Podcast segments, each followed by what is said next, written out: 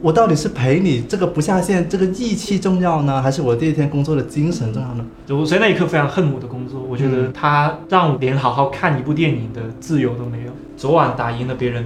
第二天被生活打赢了。Come on, come on, we can't go away.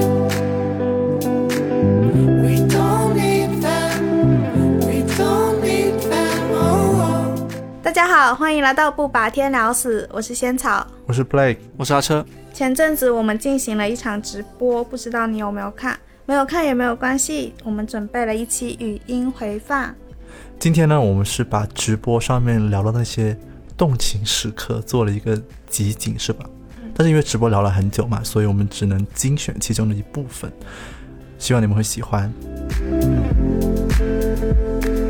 其实今天我们呃正式进入话题了，就是我我是一一直在想，我们在这样的一个话题下面，二十五岁到底什么影响了我们的情况下，我们可以探讨的是什么？嗯然后我就准备了一个可能可以帮助我们自己梳理的一个问题是，到底近年来对我们观念影响最大的一次事件是什么呢？就是我想把问题问一下两位，就是仙草，你可以先说一下。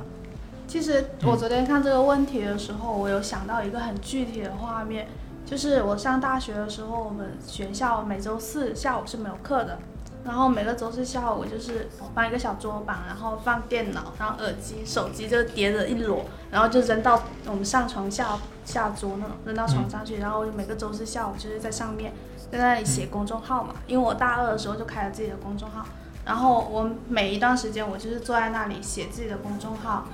就是我觉得对我现在的我影响最深刻的事情就是写公众号这件事情。然后我后来其实有看到一个说法，他就说，他就说，其实我们有一段时间就是从高考结束之后到你谈恋爱、结婚之前这一段时间，是一个人很重要的找自己，然后跟自己独处的时间，因为你会在这个时间里面建立自我嘛。嗯然后我就觉得我的自我就是在写公众号的那一段时间里面慢慢被建立起来的。为什么呢？就是你在写东西的时候是一个自省的过程，然后我就不断的去想啊，是以前的什么事情让我变成现在这个样子，然后也会去想说啊，我以后想要成为一个什么样的人，我喜欢什么样的事情。我觉得就是那种很多个没有课的周四下午，可能大家都出去玩了，或者大家都在看剧的时候，然后我自己一个人在那里像写日记一样写东西，慢慢的让我建立起了一个自我嘛。但是也因为这样子，就是就是我大学四年都没有谈恋爱的原因，可能就是因为这样子，就是 没有出去社交，就是在家里，就是在学校里面写公众号。发现了自己的自闭的一个 呃是自闭的一种特质，我发现仙草应该要找同行了，就是 要同行才能懂你。同时也能会把自己关在家里写公众号的人。对对对，对可是可是我是但通常都是，宅男。不是因为因为我我也不是说我就是那些谈恋爱的朋友不好，但是因为前几天我跟一个朋友吃饭的时候，他大是他谈了四年的恋爱嘛，然后他其实有问我说，他问我说你周末一个人的时候去做什么？我说我就去书店啊，然后去吃饭啊什么的。他说那你一个人吃饭不会很孤独很尴尬吗？我说不会啊，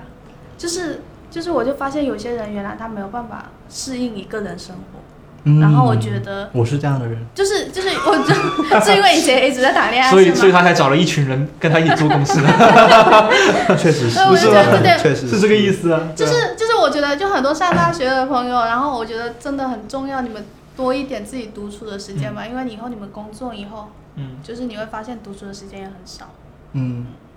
是吧？对，这就是可能最近几年对我来说影响最大你知道吗？你刚刚那段经历让人说。可以给不可以？能不能给联系方式？为什么为什么要打扰我？你看，这是单身的原因。这是单身的原因，对对不对？起，仙草从来不接受当面的好感，他只接受那些偷偷的，嗯，小心翼翼的那种包裹着好了好了好了，温柔的好感。哎呀，我觉得近几年的话，虽然这么说非常官方跟老土啊，但我还不得不说，还真的是加入会觉得你，就是没有人想听这样的答案。哎呀，我知道不，想听。你觉得他们会想听吗？我知道，我知道没有人想听这样的，但是我你知道我们的读者是最挑剔。我知道，我知道我说的是真的，但是我我讲一个例子，你们大家可能就会能够理解我这个答案是什么意思。因为其实以前就算是做公众号、做新媒体这一行，在我身边很多的人，特别是男生吧，他们其实还是相对的比较自我的，就是他们可能会觉得跟在女性相处的时候，他可能会有自己的一套约定俗成或者是固有的那一套思考思考的模式。然后其实是加入过 Uni 之后，包括我们有很多的同事，呃，女编辑，她们都在女性主义方面其实有很多自己的看法。然后包括也有一些，比如说读研的一些朋友啊，呃，他们其实跟这些编辑聊天的时候，我突然间意识到，哦，原来我以前似乎一直也是在用一个非常纯粹的男性视角去看这个世界的。嗯我还是有点像以前我爸、我家里的长辈那一套东西去看。然后其实真的是认识了呃这样的一群同事之后，我会意识到，哎，原来站在女性的角度去思考问题，去去看待他们在这个社会上遇到的一些不公平的现象，或者是一些被被忽视的一些一些情况，我会觉得，哦，原来我们一直以来都在活在自己世界里面，我没有好好的去跳脱出我的眼界，去看看不同的群体，然后甚至是女性，纯粹是女性的角度，他们是怎么看的。然后我我我会觉得，自从我认识了这么多的朋的同事之后，我会觉得我没有以前那样子讨厌了，就是我说话没有以前那么讨厌。我以前其实嘴还挺贱哎，的你，自己知道你自己嘴没有那么贱了。没有，我现在也是嘴贱，但是我现在，但是我现在说话大部分的情况都是开玩笑嘛。但是我以前是确实很认真，我觉得这个东西是对的，我想要别人去接受我的看法。但我觉得价值观的成熟，或者说一个人的成长，其实某种程度上是依靠他在这个过程中认识到什么样的。其实有点像你要选择一个环境那种感觉。对，就是我选择了一个环境，这个环境是会告诉你，哦，这个世界上有很多不一不一样的想法，你要去聆听，你要去学会共情，你要去学会站在对方的角度去思考。那我觉得这个东西对于我这个人来说是最重大的意义。嗯，呃，我刚刚在想，你说创造一个环境，其实今年我去采访一位呃很有就是阅历的同龄人的时候，他他劝我做了一件事情，嗯他说你应该在心情好的时候尝试去看一次心理咨询师。嗯然后这个建议他是该干什么？他说，其实你心情好的时候，你会默认说，好像你并不需要反思和思考的嗯自己的什么问题，但是这恰恰是你可以去反思自己的一个比较健康的心理状态。就你凡是你到了你很崩溃的时候，你再去反思，你自己可能已经没有能量去做这件事情了。然后我去见了心理咨询师嘛，然后我就去到了呃呃尝试联系了一个朋友推荐的，然后去去去了大概八次。嗯然后在这个过程当中呢，我觉得很呃，我就觉得很搞笑，就是说我进去的时候，我就打开了手机备忘录，嗯然后就开始跟他倾诉，然后我就开始在手机，我就这样举着手机，我说啊啊，你刚刚对我所讲的故事，你有什么评价呢？然后叭叭叭叭叭打一些字，他说啊嗯嗯是这样的，叭叭叭叭，我打了一些字，然后之后他就说你在干什么？我说我在记笔记。他说你会觉得你的人生的问题就是你记几行笔记就可以解决，出门就可以解决，就是如果你是带着，对他说，如果你是带着这种目的嗯来看心理咨询师，我觉得你不会成功，嗯就是你可能不会收获什么。嗯其实他就说，其实更关键的是你要理解为什么你会做一些事情嗯或者做一些行为。然后我就后来我就放下了手机，我就啊、去跟他去深入了解我自己到底是怎么样做的。嗯然后我就觉得说，哎，原来我更重要的命题不是说要填平我的人生所有的坑，嗯而是开始去识别有什么隐藏的坑。，OK，我感觉我要保持耐心，然后一直到这样，一直一直这几年我都应该抱着这种态度去往前慢慢去生活，不要想着有什么捷径了，因为好像二十岁你就想着有什么捷径，好像到突然间二十八岁，其实好像也没有学到什么捷径。没没有没有捷径，都是都是自己踩出来的那条路。对，所以我就觉得这个还蛮深刻的。嗯。对啊，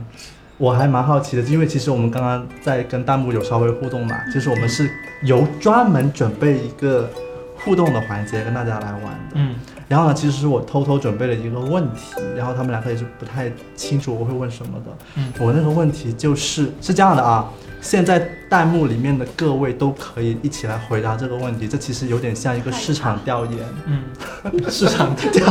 好了，市场准备好了吗？准备好了吗？我们来问这个问题了。嗯就是这个问题，就是能不能直接的在现在回答。二十五岁，你到底和多少个人保持了暧昧，或者说不是保持了暧昧，到底和多少个人暧昧过？可是我如果你还没有到二十五岁，那你就可以说今年你跟多少个人今年为暧昧过，止对，对，今年为止你跟多少个暧昧过？来，一起来玩这个游戏。二十五岁是吧？对就是一八年。啊，哎天啊，不能说这么准确，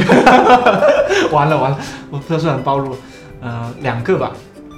两个确实是两个，啊然后一个是后来就呃谈恋爱了，啊，对，还有一个就没有这样子。同时暧昧两个，所以是不是不是同时不是同时所以是失有些的落的二二十五岁，对不对？没有，其实我觉得，呃，二十五岁时候的暧昧的对暧昧的看法，对跟现在对暧昧的看法是有点不一样的。怎么说呢？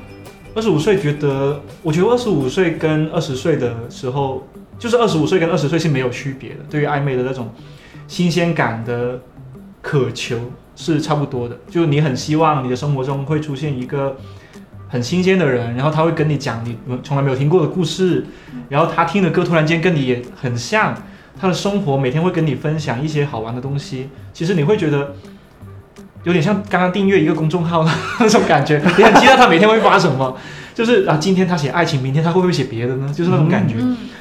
然后现在二十八岁的话，可能对于暧昧的看法有点不太一样吧。我会觉得，二十五岁的暧昧有点像喝完酒之后的感觉，就是微醺，嗯微醺嘛。微醺的状态下，人是很开心的，而且你话会变多，就你那个时候倾诉欲非常的强，你恨不得一天跟他讲很多东西。但是我现在有点像是，呃，喝完酒第二天醒来的那种感觉。对于暧昧的看法就是，哦，我昨天原来经历了，呃，这样一群一一场微醺，然后我现在可能可以更加清醒的看这段关系是怎样，但是不代不代表我不享受，其实我也享受，只是稍微清醒一点那种感觉。嗯，我嗯我刚刚在想，其实我不太记得二十五岁当时是怎么样的情况了。嗯但我刚刚在想，我可能要回去看一下我的互删记录，嗯就是看被，就是说好像你每，次都会删掉吗？其实我不是每次都会删掉，但是好像我是喜欢用社交软件的人嘛，好像用了之后，好像那些人会很容易啊不合不来啊互删，就是会有 所以怎么做天 哪恐怖吗？其实其实会有慢慢就是，其实它不是当下的，嗯，它是你过了一两年之后，发现哎这个人朋友圈怎么看不到了，就是突然间就消失了，是这种情况，这种就是这种情况。我发现很多，就比如说结束暧昧之后，或呃，什么是结束暧昧的时候，就是他可能有了对象，或者说简单来说，就有些人谈恋爱之后呢，嗯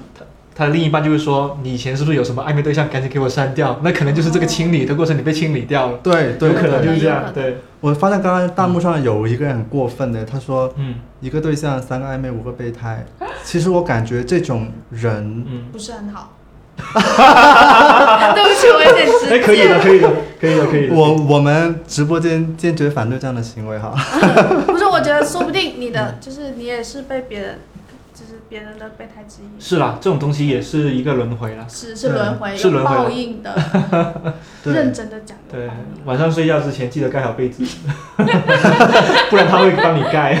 其实我会想起我们前段时间开选题会的时候，就有一个在 MCM 公司工作的朋友，他不就是跟我们讲说，嗯天呐，他发现他们的公司的达人，不知道为什么有这么多微信，然后加这么多人，然后可以同时养这么多鱼，他很惊讶，然后就有了我们后来那个报告。其实我我会觉得现在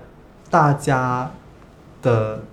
暧昧都是在水底下的，对，有有些时候我，其实我也不知道你的暧昧什么时候正在发生什么。嗯其实我感觉大家好像，啊、悄悄的暧昧，对，悄悄的，对，因为好像大家都知道会失败，所以也不好意思告诉别人，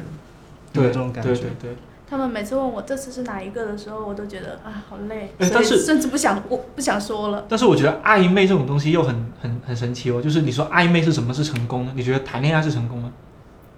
哦，对哦，我觉得观念也有问题。对，我觉得你的观念其实有点，其实可以再思考一下。我的观念有问题，各位，我要现在抛弃这个。什么样现在现在立刻抛弃。我觉得我我觉得什么样是成功的暧昧，有可能就是你们两个经历过这段时间之后，你觉得，哎，其实认识对方也是一件还不错的事情，我觉得算是成功。就没有那么多人可以幸运的，就是从暧昧走到恋爱，走到最后一步嘛。对，但是你遇到了一个还不错的人，你们两个有过很还不错的回忆，我觉得已经是挺好的事情了。嗯，对，所以其实，呃，嗯，我想起抱着这种态度去面对暧昧的话，可能会更加的舒心哎。所以无论是还没有到二十五岁的你们有多少个暧昧对象，嗯。就记得享受那段关系，好不好？嗯，是。对，真真真诚，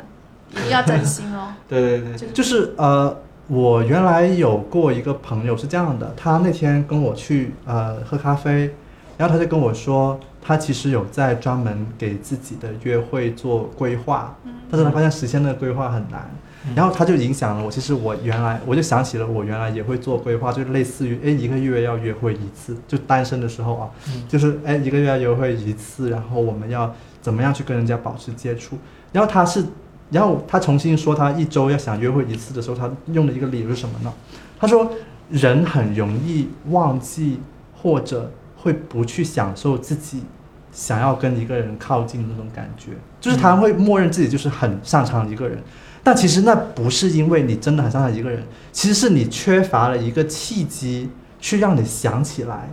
你很想跟一个人靠近的时候那种感觉。他说，特别是成年人，就是特别是工作之后工作很忙的人，他说越忙反而越需要在生活中放一点这种点燃你，其实还喜欢人类的这个心情。对心情的东西，所以他就专门说，我星期天晚上我就要去规划一个人去去去去见面什么的。嗯是，对我我想起我之前看过一句话，就是也是听，可能是听播客听到，他说人性的弱点就是想要感知自己是重要的。嗯然后我就觉得暧昧有时候就是以前为什么为什么二十三岁到二十四岁那一年可能会暧昧那么多段，就是因为我好像就是在一直在确定自己是重要的，在不同的人身上想要确定自己是重要的，然后发现在这个人身上确定失败了，我对他来说不是那么重要，我就离开，然后就去寻找下一个。天哪，是在重复了这个。对啊，所以我但有时候但有时候很恐怖的是，你在一个人身上找到了哦，他原来觉得我很重要，但是你发现他对你然后你你根本就觉得他不重要，就这种感觉。所以我就觉得，就是后来就觉得累了，就是觉得在这种，然后后后来还有一个就是，你后来在一个人某一个人身上，你确定了你对他来说是重要的了，你已经知道了那种重要的感觉是什么样子的，然后你就，但是你们又没有在一起嘛，就是像其实刚才说，你我觉得那已经是一段成功的暧昧了，那就到这里结束了。然后其实我已经知道那种很重要的被喜欢的感觉是什么样子的，然后现在就不会那种很迫切的想要投入到暧昧里面。其实这个里面我想聊到生活的热情的这个点，呃，就是有些时候暧昧会让你产生一种阶段性的很有热情哦去生活的一种感觉，你也不能说它是错觉，它确实就就是就是，而且以前。呃，二十几岁的时候好像会很依赖这种热热情嗯来让自己第二天有早起的欲望或者怎么样，你会有这种感觉。对。就觉得每一天有个人陪你聊天，你第二天会更有精神去面对那些不好生活很累的部分。是，嗯然后我们来就是在聊这个话题的时候，其实我们也聊到了热情来源的这个东西嘛。是，然后我觉得这个话题里面其实是可以关于呃工作的，嗯。就是我今天有在很认真的想跟大家聊聊关于工作的问题，因为一直一直后台或者我的微博，还有很多的人读者都会问我们，其实一直一直做自己所谓喜欢的事情是什么样的感受？嗯我觉得这个问题就是我们非常非常的想跟，其实我也没有非常严肃的就跟这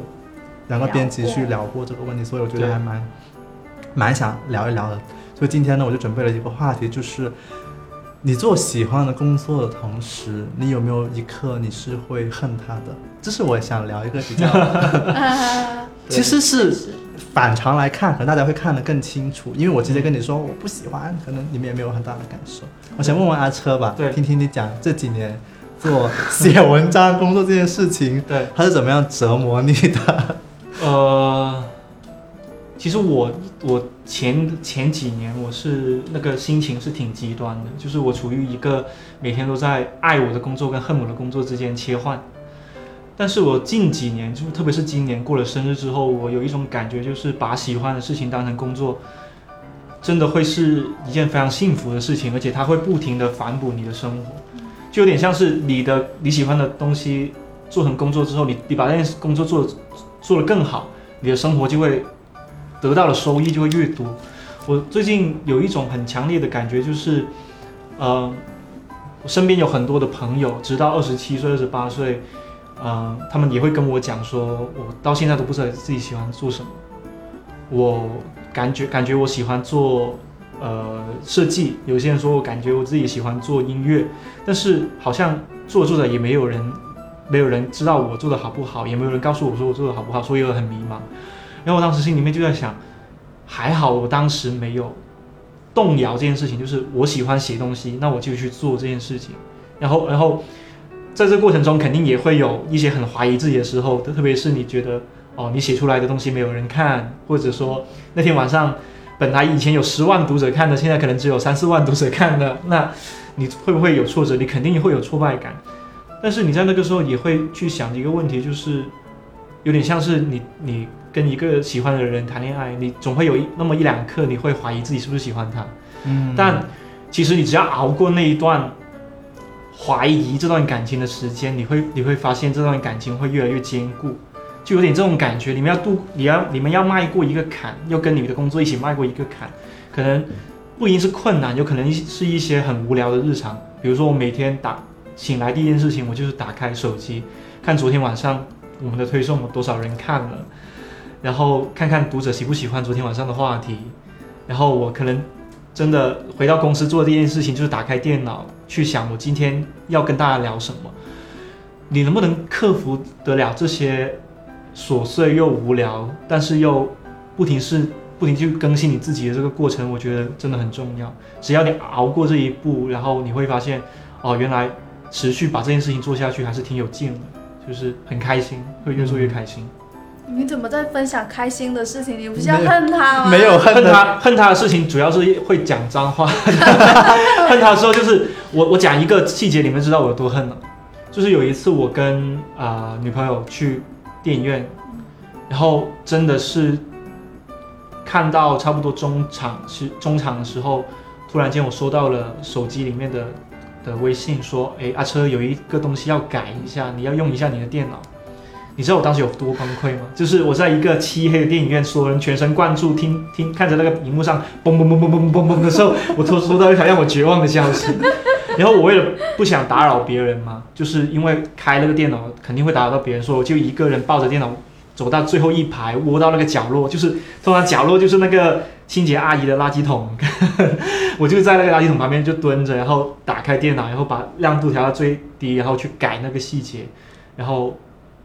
去更新那个推送，然后那天晚上才把那个推送顺利发出去。我所以那一刻非常恨我的工作，我觉得嗯它让我连好好看一部电影的自由都没有。嗯但当然，我觉得这个东西是自己，其实也是跟自己的工作习惯有关系。如果你可以用别的方法去克服它，还是挺好的。但那一刻确实很很明白。很烦人，确实。我觉得，我觉得我最近一次恨工作的时候，其实就这个月初。啊，就是是最近的事情啊。对，就是最近的事情。我最近很恨他，就是我以前也有人问过我这个问题，就是你把喜欢的事情当做工作，他们说看我的朋友圈，每天都就是你在做一件你自己真的很喜欢的事情，你每一天都充满活力，你很有热情。嗯他说我真的很羡慕你，但其实就在这个月初，就是就是很崩溃的时候，很恨他的时候，就是我有一天晚上交了一个漫画脚本。嗯然后交完之后呢，我就很开心的跟我朋友去吃椰子鸡。然后吃完椰子鸡的时候，我就手机收到消息，就是说，就是那个编辑嘛，那我的责编就一条一条的列出来说，这里不行，这里不行，这里不行，这里不行，就相当于这篇稿子的 这篇稿子的三分之二都被毙掉了。哦，然后呢，我当时就觉得，因为那是我第一次这么完整的写脚本，我就觉得、w h a t 就是我觉得我写的挺好的，嗯。我觉得我很喜欢我自己写的东西，嗯。可是你现在跟我说这些都不行，那不就是把我我会我最我觉得我擅长的东西，但是他在跟外界的标准就完全撞到了一起，然后摔摔的很嗯粉碎。然后我那天晚上特别痛苦，我又痛苦到我就吃我朋友去上厕所，然后就站在那个商场三楼，我就开始想，我为什么要做这份工作？就是就是我现在去考公务员还来得及，就是如果我去考公务员，我就完全不用，就是我在我自己的公众号想写什么就写什么，我写完就发，我就不会被质疑。然后我就那天晚上特别痛苦，我就甚至就开始说，就是各种在微博上开始发脾气，各种乱吼。然后十二点的时候本来要开始改，因为第二天一定要交了。然后我想了一下，你其实你你很喜欢他，但是你不会。然后我就去睡觉了。然后第二天早上六点的时候起来写，我觉得这就是大家都觉得说你为什么对你的工作那么有热情，那么就是一方面你因为这种热情，然后你会被消耗，你会被劳损，但是另外一方面也是因为这种热情，你才会在第二天早上又六点起床去开对，始写是真的，是真的。如果你对一件事情没有热情的话，你可能一次受到挫折，你就把它扔走，你就不会再看它。但是你还能捡起来，说明你还有还爱。能捡起来，我觉得 对哇然后哦，有人问最后怎么样？嗯最后呢，我就写了第二版的脚本，然后改了三次，然后发给了责编，责编一稿过了，嗯就是过了，然后也过了这两位，很棒。然后我就啊，终于就是经历了一个非常痛苦的过程，就是嗯我觉得，就是如果你把喜欢的事情当做工作的话，有一种很孤独的时刻，就是这种痛苦是没有办法，没有办法跟别人讲的。嗯，我就觉得天哪，感觉是很内心的时是刻，而且这种很内心。所以怪不得你不想发你的微博告诉大家，对不对？如果如果把我的微博告诉大家的话，大家就会看到我每天都在微博发十条，就是我恨我的工作。而且而且有一半是辱骂啊啊 Blake 跟阿车的，怎么会有人这样子呢？是是就是？不是是这样子，没有啦。就是我觉得很正常。然后我我刚刚有在想，就是呃，我感觉我需要把我的，就是现在哈，就是处理我对我工作的的问题的时候，我要把我的热情掰开一片一片的来看，就是因为我感觉你把热情放到一个篮子里面，然后这个篮子打翻了，你就啥也没有了。对，就是我会觉得，呃，我现在想把我的热情拆开，就是在公众号的体现是什么呢？就有点像呃，我们三个人一起去录播客。嗯，其实录播客是我们做内容热情当中的一部分。对啊，今天做直播也是我们做内容热情当中的一部分。然后我就在想，其实有些时候我们真的要主动把它掰开，可能就是某一件事情失败了，某一件视对。频，某某某某一个东西成了，它肯定可能给你的支撑感。我我觉得这也是我自己，就是可能说，在今年开始抛弃掉的一个生活观念，就是我以前觉得写作和工作，嗯。就是把写东西这件事情当做我的工作之后，它就是我的全部，我所有的热情都是来源于它的。但是我就就是你就会发现它很容易崩溃嘛，你真的不可以把唯一的热情投射在同一件事情上。所以多多暧昧吧，去，多多暧昧就可以把呃热情的篮子那个篮子多分几个不同鸡蛋放在篮子里面，没有，你这些你把这些期待放在别人身上，很容易碎掉的啊、无所谓。哦，因为别人把你的鸡对蛋弄坏，啊，别人把你的，就是你把鸡蛋放在别人那里，别人一下子就把你的鸡蛋啪你是一下放鹅卵石，就是不要放鸡蛋。所 以砸到自己。对啊，所以我会觉得会有很多，就像刚刚弹幕说的，其实我们会有很多恨自己工作的时刻，但是你还不得不就是说，如果你问我是怎么处理这个恨的话，可能也是把恨掰开，就是可能昨天很生气，然后就是其实这也是工作的一部分而已啦，就是把恨减少，好像就可以去处理。嗯但其实不得不说，这也是一件很痛苦的过程，根本就没有方法哎。所以，所以我会想起以前问我，哎呀，你们是怎么坚持下去的呀？其实我有些时候我觉得，让人坚持下去的一些事情是很小的。对，呃，我记得昨天晚上在准备这场直播的时候，其实我们十二点还在办公室嘛，对，然后我我就我就看到了准备我们今晚惊喜活动的那个 team 也在旁边加班，嗯。然后我就说，哎呀，我很崩溃啊！我今天晚上的直播我们没有准备的非常完善的时候，他们就过来说，哎呀，没关系，我们也我们也 always never 回不了家，就是、嗯就是他就你就会觉得，哎，你的战友还在你旁边，对，就有会有那种感觉吧，就好像还有人跟你同时相信了整个事业，嗯，然后就觉得，呃，然后忽然就会那种恨就被另外一种东西冲刷掉，就是说，哎呀，其实在旁边的人还不错的嘛，就是有那种感觉，是这种感觉，是，对，然后想起前两天还有跟，就是可能你们各位想象不到，就是我们发完推送之后，我们又开始准备今晚惊喜活动的那个推文的时候，对，就是阿车刚刚吃完饭被我们扯回来，对，结果我们就在，然后他还发了各种吐吐槽的东东 东东西哈，对，那我们最后就是在那里。不得不还是要改那篇文章的时候，嗯。我就觉得他是又痛苦、嗯，又绝望，有一点点快乐，但是又又痛苦，对，就是有那种是。就是又又痛又绝望，然后 又痛又绝望，又有点期待，就很奇怪。我仿佛我仿佛的人生是被这份工作 PUA，你知道吗？就是得打一巴掌给一颗糖，打一巴掌给一颗糖对，。就是他把你打的这么厉害，但是你发现你第二天就是你去面对他的时候，你还屁颠屁颠的。就是我当时，你知道，我真的应用一个老梗，我回到办公室那一刻，我发现天花板漏水，最后发现是我的眼泪，就是那种感觉，就那种感觉，哎你明白吗？哎，天花板怎么漏水啊？原来我在哭 神经。对啊，对啊。所以现在你们有找到工作和生活的，就是呃不能说平衡，就是说没有那么快失衡的方法吗？就是其实我们都知道，嗯不仅是公众号，就是这个行业，可能像很多的媒体行业、广告行业，我相信很多读者也会有很多的视视频制作的，对，然后会有公关的，就是你们每个人其实都应该是会处在一种随时工作的。on call 二十四小时。对，这因为这是现代人的一种共通的压力。对，还有还有很多的观众正在加班，对对，就跟我们差不多。我还我还蛮好我，现在也还在上班哦。是啊，我会有点像要在，就比方说就要创造一个快乐的加班的环境。我就想起了前两天我们跟阿车加班痛苦的时候，就是他就拿来了一瓶酒，然后他就跟我说，这个东西你知道是什么吗？他说，他就是倒一点点，倒在那个杯子里面。我现在有点想到，然后他就说，这个东西我告诉你，这个东西是村上春树以前写作的时候会专门喝了一款酒。哎威士忌，我们不要，我们不要推销它，就是，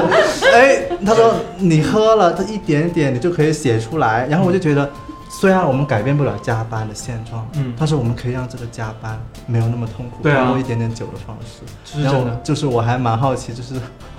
啊。有人问是不是戒酒了吗？就是戒酒这种东西是一晚 一晚上的事情，哦第二天继续喝。就是我会觉得，就是那我们就让它有一点点改善。我觉得像一点点改善，都是我们让今天过得更好的一种方式。是真的，对，对，我改善的方式可能是早睡。早睡我最近早睡上瘾，你知道吗？就是我之前其实经常熬夜，很晚睡嘛。然后我现在都是发现，特别是我们其实，我我我们现在不是星期二和星期四在家办公嘛，嗯然后我就发现，如果我前一天就是就是先就是十二点的时候躺到床上，然后第二天就是我们本来是十一点打卡，如果在家上班的话，其实你可能睡到十点四十，然后再起来，但是我会十点就起来，然后我就多了半个小时的时间，差不多一个小时的时间，然后可以更快的进入工作状态。我会想，我会举一个反例吗？对，就是我最近就是心想着，最近不是某一款那个魔法世界游戏不是很火吗？我也不说它名字了，就是我就心想，我下班之后我就在魔法世界里面翱翔一下，这样我就可以这个快乐一点，第二天更加调整我自己的心理状态。嗯，然后我忽然间，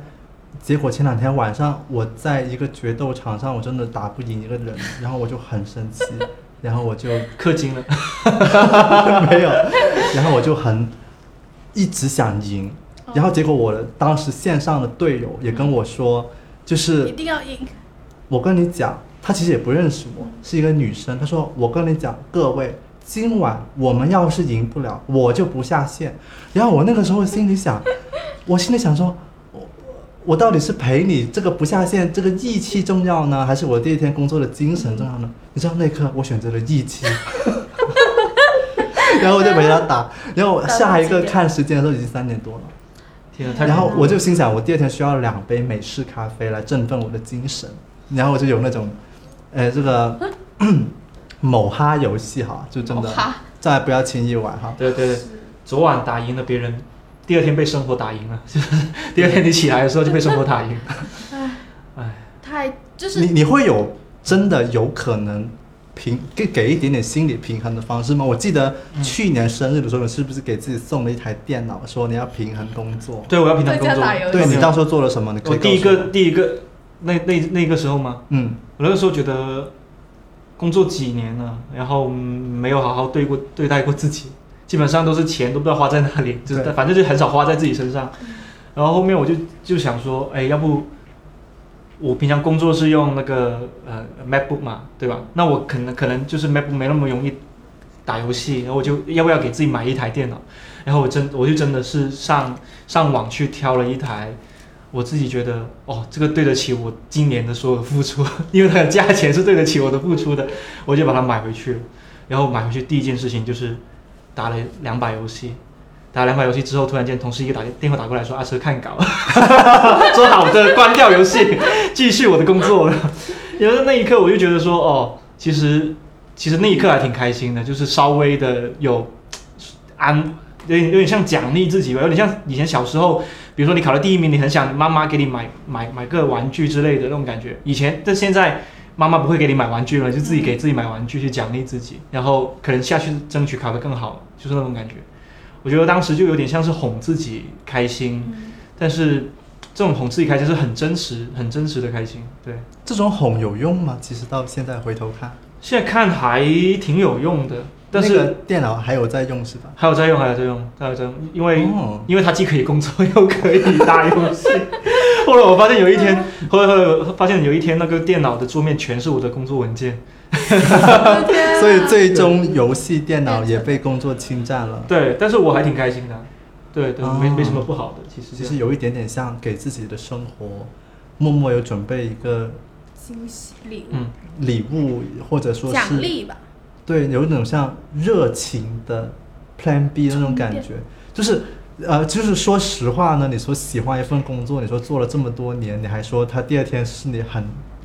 嗯会很刺激你起床的动力，我觉得是很难的，基本上不可能。然后我就想起了最近，就是为了让我自己觉得下一周更有奔奔头嘛，然后我就心想，我加了很多的读者啊，然后我加了很多的那些以前不知道各种活动认识的朋友嘛，然后我就在想，我好像很多人都没有认真的去见过一次面，哎然后我就给自己准备了一个就是那种微信好友重启计划，嗯，没有是微信陌生人重启计划，就好像微信里面有很多陌生人，对，要激活他们。它其实是一个很有意思的对，的一个思考嘛，它也算是我生活的调味品嘛。刚刚大家有有有有有发现调味品嘛？嗯然后我我我就在想，那我还可以去办特别的聚会，对不对？然后我嗯所以，我最近前两天我就发起了一个，就明天晚上我就要办的一个活动，就是像呃叫做人渣聚会，就是我很好奇有没有谁会愿意承认自己的渣来参加我的一场匿名的聚会的，嗯然后我就抱着这种玩乐的态度去试一试，我朋友圈有没有人会来，结果还真的有人报名了，居然有人会承认自己是人渣。对啊，反正我就跟他，我就跟他回复说，反正我会绝对保护你的隐私，你就来吧，反正也没有人知道你来这种活动是，这样。嗯然后我心想，你们会有什么样的热情的 Plan B，就是让自己觉得，哎，下周会将会发生有意思的事情。嗯，我觉得我的那件事情可能就是有点，就是有点奇怪，就是就是我就是现在很喜欢出门去，就是一个人出门去散步、去走路，然后就算跟朋友出去的话，也是就是很喜欢去偷偷瞄那些路边的人。如果我走在一段就是我去公司上班的路上，或者我出去散步的路上，然后我一边走一边看路边的人，他们在做一点很奇怪的动作，然后我脑子里面开始去联想他们为什么要这么做，他们这么做的理由是什么什么的时候，然后我就觉得那个事情就是很有意思，你就觉得生活哪里都很有意思。你走在你就是你走在路上，那些人都不关你的事，别人的生活就很有意思了。你这个是路路人观察记。像我前几天生意写的那篇文章嘛，就是为什么我画画的时候会把一些这么小的细节画进去，就是我一直走在路上，就是去观察这些东西。然后还有一个里面有一张画到说，就有一对情侣他们牵手的方式，就是他们是这样牵的。哦，就是为什么我会留意到呢？因为我觉得他们两个牵手的方式就是若隐若现的，我就开始想，他们是平淡期的情侣呢，还是暧昧期的情侣呢？然后会不会是因为其中一个人有手汗呢，然后他才这样牵？就脑子里也开始出现各种各样很很很就是很有趣的。是这样签吗？对啊，就是那个男生的手是这样拉着，那个女生的手看得到吗？就是这样子，然后就觉得很有意思。其中一个人应该是哆啦 A 梦，就是 他的手指张不开，就只能这样子，只能这样子只能这样子握住。对啊，我就觉得很有意思。跟哆啦 A 梦谈恋爱，就是就是为什么？就是你可能你自己的生活很无聊、很无趣什么的，但是你走在路上，你一定要去留心每个路过你身边的人，嗯就他们都有一些很有意思的事情。好治愈，这就是让我，这就是让我觉得我的生活就是又有一点点热情的事情。你这个专栏应该一直办下去，然后把这个手势推广给更多人。对啊，大家牵手都可以这样牵。是啊阿车，你有想要分享的 Plan B 吗？哇，我现在 Plan B 其实，其实我觉得最近的 Plan B 就就是那个，呃，还是不停的跟陌生人聊天嘛，包不括停的跟陌生人，真的不停的跟陌生人聊天，我觉得太有意思了。像我这种就是所谓的社交牛逼症嘛，所以我就可能最近挺开心的一件事情，就是跟一个我的剪了两年头发的发型师聊天嘛，才知道原来他两年以来的身高都是骗我的嘛，就是他他没有他他原来没有一米七五，他以为只有一米七，因为他的增高鞋垫有这么厚，他就告诉我他整个发廊的所有同事都穿增高鞋垫的，他说他这一行就是小型娱乐圈，都很身高内卷，很那个外外貌内卷，很焦虑，大家都，我就觉得哦，原来美发行业这么大压力的，做你们这一行，身高还有一定要求。对感觉就是跟别人聊天，其实我觉得这样也很治愈，感觉聊完之后又又又能写稿了，就是你知道那种，没有，就是我我生活所有的意义都为了创作。不是啊，就是我心想，如果有一件喜欢的事事情，最后能够导致写稿了，我觉得真的是终极内容人幸福，可就是是喜欢做的事。我我那天就是看看留意到他的增高鞋垫之后，我就问他，你们今你们今年来剪头发的男生里面，谁谁的发型是最多人想要参考的？他说王嘉尔，我就说选题来了，然后它里面已经有一个标题叫做“二零二一年最多男生想要参考的明星发型是王嘉尔”，马上来了选题，马上要写，哎，对。对，怎么？了？尬住。没有，因为弹幕很过分，他说六十万看直播，为什么那篇阅读最近六阅读量六万？是我也我也在想我很，生气我也真的很生气，我也很生气。如果真的觉得我们的那个阅读量应该要高一点的，真的多点帮我们点赞吧，让我们知道不要那么少人，点赞看。至少我们的点赞不能低于六万吧。